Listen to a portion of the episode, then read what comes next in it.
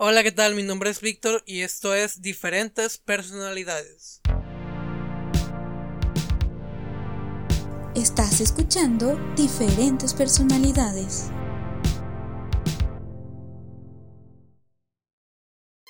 Hey, ¿qué tal? Estoy de vuelta y estoy muy feliz de estar aquí.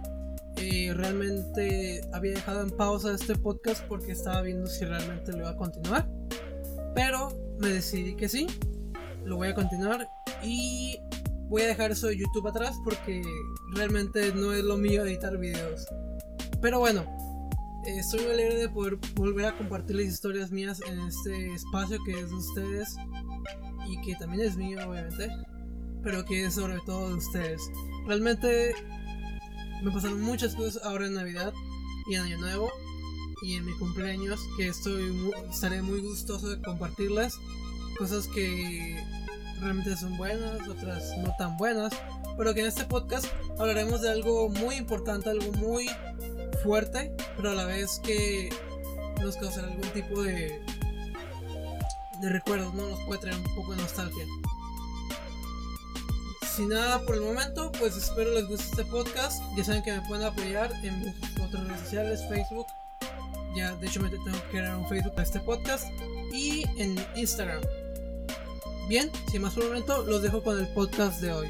El título es Superando la pérdida.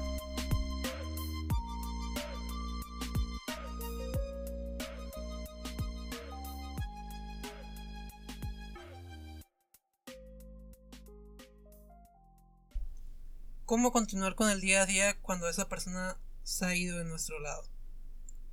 Es una pregunta que me quise plantear hoy. El dolor de la pérdida es algo con lo que no podemos jugar. No es algo de lo que nos podamos burlar. Y sobre todo, no es algo a lo que podamos subestimar.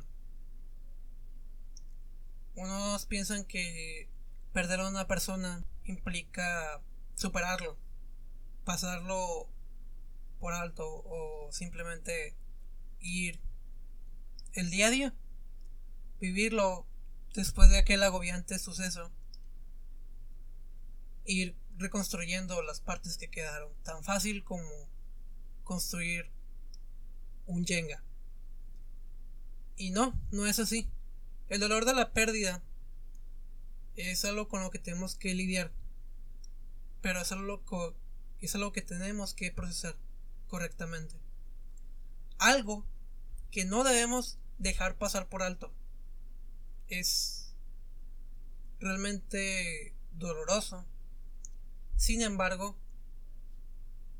si lidiamos correctamente con él, si externamos nuestros sentimientos, es muy probable que lleguemos a un punto correcto de dolor.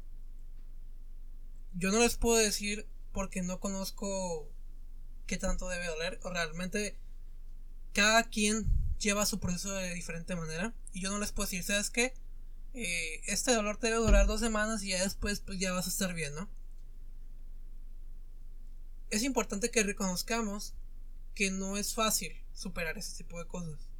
No es fácil superar la muerte de alguien, no es fácil digerirlo. Muchos piensan que es tan fácil como decir que ya lo superé, eh, pasó ya, voy a continuar con mi vida. No,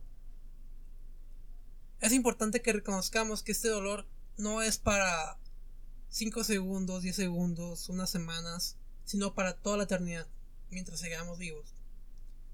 Es el dolor de ya no tener una persona a la que habíamos invertido tanto tiempo, tanto amor.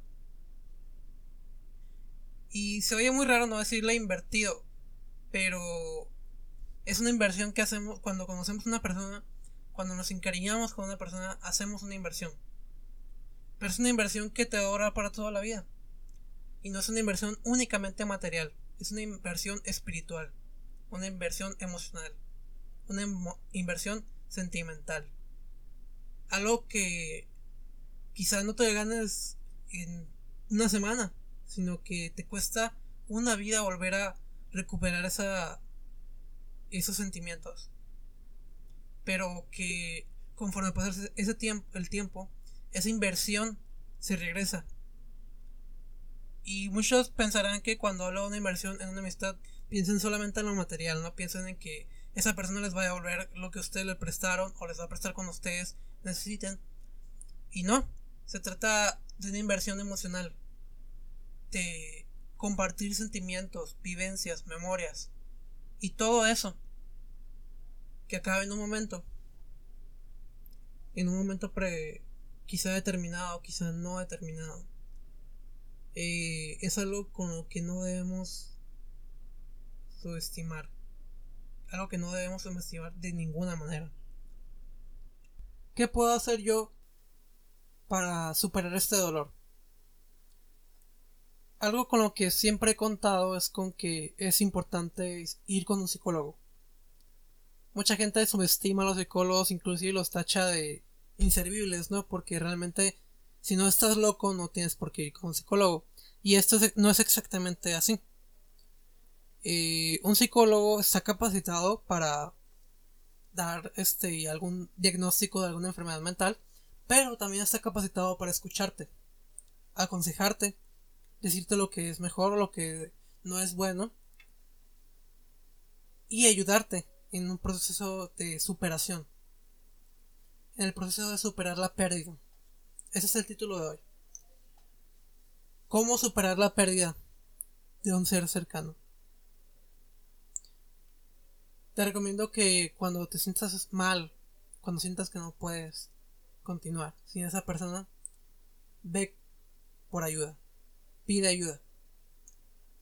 La gente subestima mucho la ayuda, pero es algo que todos necesitamos en algún momento de nuestras vidas. Y es importante reconocer que esa ayuda es vital para seguir viviendo. Claro que es importante que nosotros nos levantemos como personas, pero también es importante que aceptemos recibir la ayuda. Aceptemos una ayuda, una mano de alguien que, que siempre está para nosotros. La pérdida es un dolor que desgraciadamente todos conoceremos algún día, pero que es importante lidiar con ello. Es importante aceptarlo. Quizás no estemos preparados para cuando llegue, pero que nos ayudará a tomarlo y a sobrellevarlo de la mejor manera posible. Si te ha gustado este podcast, por favor dale like. Eh, me puedes seguir en este podcast. Igual voy a crear mi cuenta de Facebook. Bueno, ya la tengo creada una página, pero voy a hacer unos ajustes y podrán seguirme ahí. Voy a estar publicando cualquier cosa respecto a este podcast y estaré activo de aquí hasta que se acaben las vacaciones, la, la temporada de clase, ¿no? Entonces, sin más que por el momento, les deseo lo mejor, que estén bien y recuerden no salgan a menos que sea necesario. Hasta la próxima.